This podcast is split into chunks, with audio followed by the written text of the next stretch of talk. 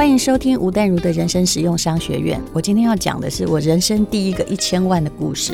一千万很多吗？对有钱人来说，现在的一千万也没有很多，但是对上班族而言，一千万很多。很多人就幻想着只要一千万他就退休了。那我来讲我人生的第一个一千万的故事的原因，是要告诉你我的失败经验。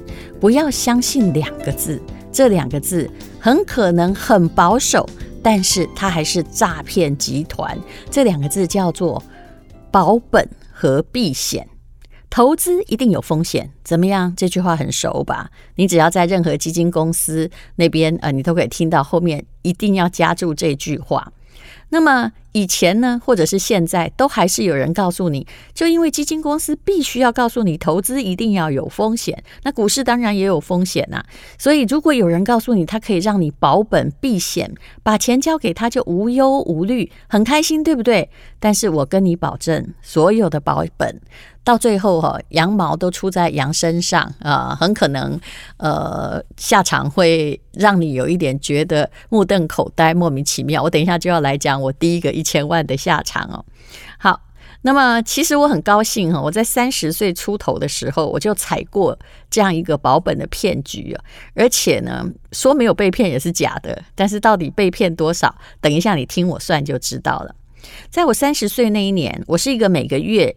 大概呃上班的费用哈，有大概四万块左右薪水的上班族，这还要加入一些写稿的津贴。那么其实那个四万块左右的上班族，怎么会有一千万呢？这真的是想不到的事情诶。其实我本来只想哈在上班，然后靠写稿赚一点零用钱，忽然之间。是的，人有时候就是在忽然之间。我也看过这种很让人愉快的忽然之间。不过，大部分人看到忽然之间发生的事，都是倒霉的事情。我这辈子没有想过自己会有那么一天呢。我本来只是每天写嘛，哈。然后，反正我写的第一本书开始啊，一直到三十岁，我很早就出书了，已经不畅销了八年了。那前一年我还可以退税四千块。然后我也很少看我的存折，因为我用钱用的不多，每天都是在上班，还有我乐趣就是在写稿嘛，哦，那或者是在谈恋爱嘛。那么，呃，到那个三十岁那一年，我知道我的书开始畅销，但是我对钱还是没有概念，因为出版社就把钱汇进了账户。如果你是我哈，对，我现在后回头想起来哈，就觉得其实我那时候感觉很像灰姑娘，她的。这个鞋子哈被变成了金缕鞋，然后那个烂南瓜哈变成了很漂亮的马车，突然可以参加皇宫舞会一样。书畅销之后，到第二年哦要报税的时候，我才发现我的账户里有一千多万，你相信吗？哎，我现在讲的是我自己的故事。那么，可是我的年薪才六十几万呢，结果。到了年底，我心里想：糟糕了，那这怎么办？怎么报税呢？当时，这个我的朋友帮我请了一个很厉害的会计师，他算了半天，他说：“吴淡如，你完全没有做任何的节税，全部都在你个人的账上，哈，那你什么东西都没有，没有公司，没有工作室，所以我现在敢讲，是因为我完全诚实缴税嘛。那一年我不管怎么样，就是要缴两百多万，是我的年薪的四倍，四倍耶。”好，就算缴税之后呢，我还有一千多万，那该这一千多万该怎么办呢？其实那个时候我住在永康街，我付的租金很便宜，因为我的朋友他家人都出国了，然后就他就把房子让我住，我大概真的付不到他一万块钱，那我就觉得这真的是一个贵人啊，而且我过着。相当体面的生活，然后我很讨厌做家事，我还请了钟点工来把那房子打扫得干干净净的。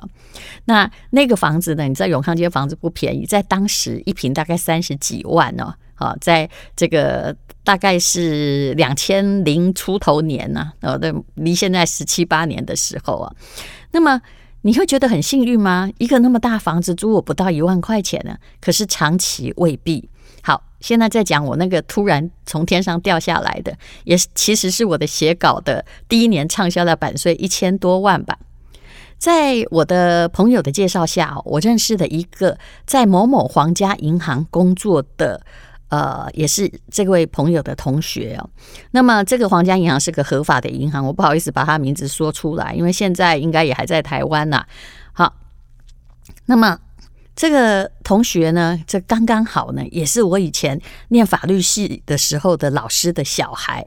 我心里想，哇，那这种一定很诚信又保险。他说呢。很好，你刚好有一千万，那么我们能够，因为人家是皇家银行嘛，能够收最低的钱就是一千万。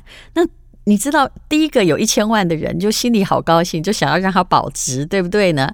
好，那他呢就看了看我，他说：“这样吧，你最重要的呢，就是你也不知道第二年会不会畅销，你买个永远不会赔的避险基金好了。”我在他的银行签了好多的英文文件，虽然当然我的。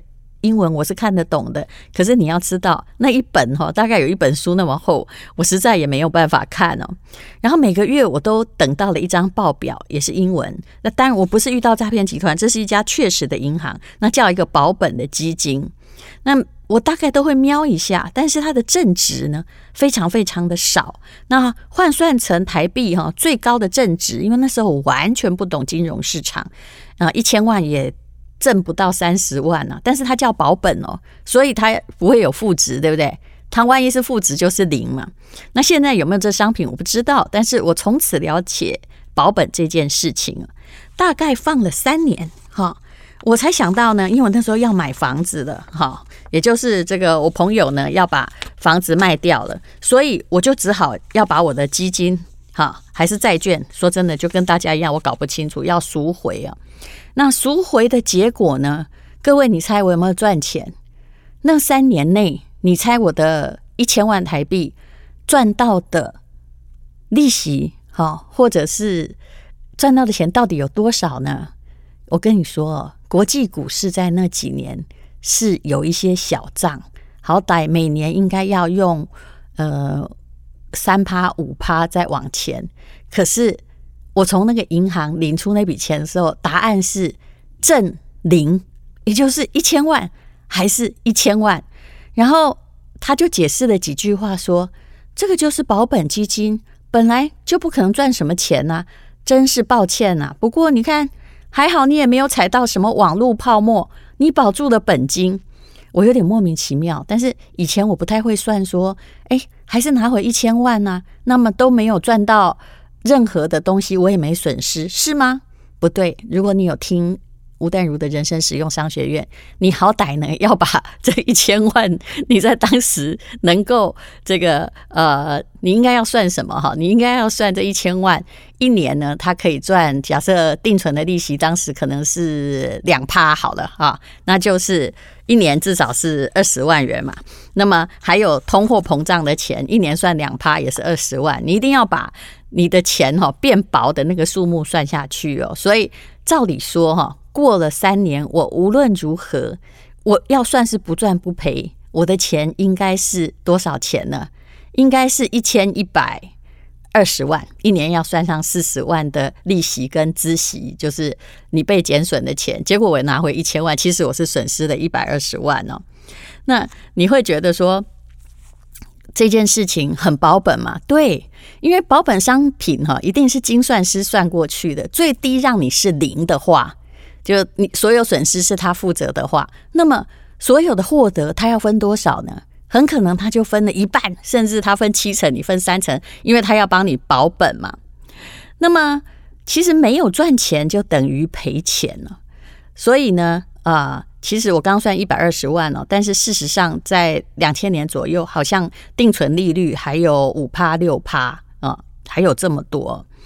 那当时呢，我会觉得说啊，没关系呀，反正也没赔呀。可是事实上，如果我当时可以，比如朋友的永康街房子三十几万，后来是因为他要卖掉，然后我才搬走，对不对？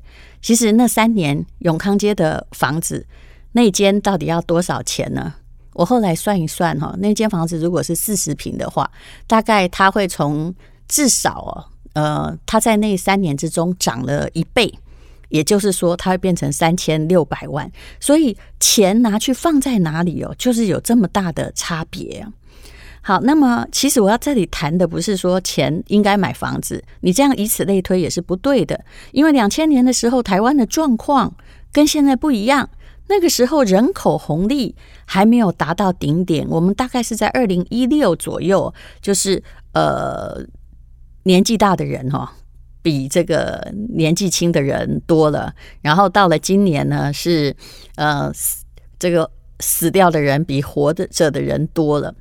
我要谈的不是房价哈，因为房价也未必以后会一直涨，而是。你看到很多东西，如果有保本或避险这些糖衣的话，那么我拜托你，你可能可以不要买啊，不要有保证收益。所以基金在告诉你说，我们不保证收益，历史也不能拿来当未来参考，这些话是有意义的。那么，在一个这个一百岁的股神呢，大家都知道他的名字，安德烈科斯托兰尼啊，他就简单的说啊。如果你要我这么大年纪要给你什么样的经验的话，那我跟你说，那个避险基金哈，一定就是骗局。只要告诉你保本跟避险会躲避风险的，他也点名了。其实所有的经纪人，也就理专哦，和这个投资顾问呢，其实都是不是为你好的，他都处在跟客户的利益冲突之中。那他们只有在成交的时候才能赚钱。成交不是获利哦，就你赔钱他也赚钱呐，啊你赚钱他也赚钱呐，所以他常常呢会鼓励你在那里杀进杀出，不然你一个股票，如果你一直在存股，只存着不卖，诶，你赚的股利，那个证券公司没有赚呐，那么基金其实也常常是一样的。其实，当然，我很庆幸三十岁的时候拿一千万买了一个到现在我还不懂的保本基金，而且我以为我赚钱了，就三千，这个一千万是连三年一点利息都没有啊。那后来呢？呃，台湾又出现了一种东西，叫做保证收益的联动债。我相信有九成的顾客根本就看不懂。什么详阅公开说明书？真的有人看说明书吗？我觉得是没有的。其实你看了也没有用。谈到了保本跟避险商品啊，其实在二零零八年的时候，那是他最猖狂的时候了。那么、呃，把这个整个全球金融市场真的打趴在地，三年不起啊。也就是你记得二零零八年的秋天发生什么事情吗？雷曼兄弟宣布破产。还有一个超保本的年息保证，我跟你讲，听到任何保证，你一定要想他为什么可以跟你保证。那个保证就是那个马多夫集团哈的这个债券哦就没有办法了。那么这个台版马多夫哦也有一个哦，有美国马多夫跟台版马多夫，也就是美国加州银行有一个叫什么宝盛丰集团哦，你知道他当时倒了台湾多少钱吗？听说最少有两百六十亿耶，那很多人只是觉得就跟我当时一样，还好我的一千万拿回来了。可是很多人都以为，因为都以为自己的退休金就是几百万、上千万是要来保本的呀，来避险的呀，却本来那个股票哈，如果你在二零零八年惨跌的话，在我算来大概二零一零年，你大概全部都是获利回吐了。可是呢，这种保本的债券哦，原来你买到的不是基金，因为保本的一定是某个公司发行的债。那我的钱呢，就给那几个皇家银行，就一千万，然后他后来还给我，也就是这三年滋生的所有利息，那个银行就是自己拿去投资，自己赚掉啦。好，当然也你也可能讲悲哀一点，就是他自己赔掉了，而我没赔嘛。但是有一些人哦。踩到这个二零零八年的债券的时候，才会发现说，哎，理专哦，有的还没有来通知哦，有的是理专硬着头皮来通知，才发现自己的退休金和一生积蓄全部都没了。我们现在来稍微回忆一下哈，很保本的，所谓保本，它还比这个皇家银行给我的条件好，它还保证付你利息哦。其实要有保证这两个字，我看是很怪，而且如果保证付你利息是比当时的。定存还要高个，只要是还要高的话，哈，我们现在定存只有零点八嘛。我可以跟你讲，我以前还说过，说差不多只要是四趴就是骗局。现在大概告诉你两趴也可能是骗局，因为你的定存只有零点八趴。那请问他要去哪里才能够赚得这些钱给你？就算他放高利贷，我们去银行借款不过一点三趴、一点八趴，好不好？那他要给你两趴，他是去哪里拿可以拿给你啊？这就是一件很奇怪的事情。我们现在谈那个骗了两百多亿的台版马多夫那个集团，大家千万不要忘记这个教训啊！他们呢在卖所谓联动债哦，那个叫买空卖空，其实他们根本没有联动债，就只是来收你的钱哦。那么一般的这个联动债的公司哈，他如果是真的在搞联动债的哈，他只会给银行两趴佣金，你知道吗？这个宝盛丰集团给我们的台湾的这些银行。多少佣金嘛？所以这些银行不能说他把投资人的所有的退休金赔光，不是他的错啊，因为他付给这些银行四趴的佣金，那银行当然是 A 才给他两趴，那 B 给他四趴，他当然推荐这个 B 呀、对不对？哦，这下不是是双赢吗？银行呢，一年可以收四趴，哎，一下子收四趴，顾客每年获利保证是六趴到八趴。那你知道这就是真正的老鼠会跟庞氏骗骗局吗？因为呢，他是收后面的人的钱，没有去做任何投资，收后面的人的钱来付前面的人的利息。那么这个台版的马多夫的集团呢，他这个保证。获利哦，他骗了什么银行呢？国内的华某金、香港的渣什么银行，还有电子股里面，听说最厉害的联什么科，他也是上当了。那至于美国那个马多夫，因为他骗的比较久，因为他的资源够大啊，呃，跟这个美国银行界很有关系，所以呢，他当时呢骗了西班牙国家银行、汇丰银行、苏格兰皇家银行。法国巴黎银行、野村证券，哈，还有加拿大皇家银行，全部都骗了。那么这些银行很多都是受伤惨重了，但大部分没有倒。可是呢，因为银行它帮你卖东西，它也不挂保证啊，它卖的是那一个台版马多夫的啊。啊，那你那个厚厚的公开说明书里面一定有说，万一怎么样，我们本银行大概是不负责的哈。不好意思，你没看到嘛？所以呢。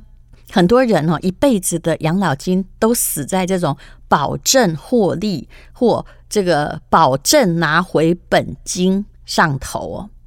好，那么其实呢，有一个美国的金融专家是这样说啦，巴菲特也是这样说的啦，哈，每一个都这么说。我没有相信任何的金融投资在市场上哈可以不损失。也就可以给你保证获利，或者是持续让你享有一致性的利润，也就是一致性都有六趴哦。那但是呢，年复一年，所有的人都相信有那么一个单位存在，只要钱进去，它就会给我们被动收入，非常安稳的睡眠财。诶，如果你真的很相信这个神话，然后等到一生积蓄没有的话，那么呃，后悔已经太迟了。无论如何。我知道我们都有风险趋避的心理，可是不管怎样，你永远不要听到保证获益、绝对偿还本金、保证给你一样的利息，你就跳进去。至少做到了这个，那你应该就可以持盈保泰哈，不会有一天非常愕然的发现，原来口口声声跟你保证的就是。最不能保证的，就跟有人会在你年轻貌美的时候告诉你说“我保证一辈子爱你”一样啊。其实感情跟投资有时候有异曲同工之妙。好，谢谢你收听吴淡如的人生实用商学院。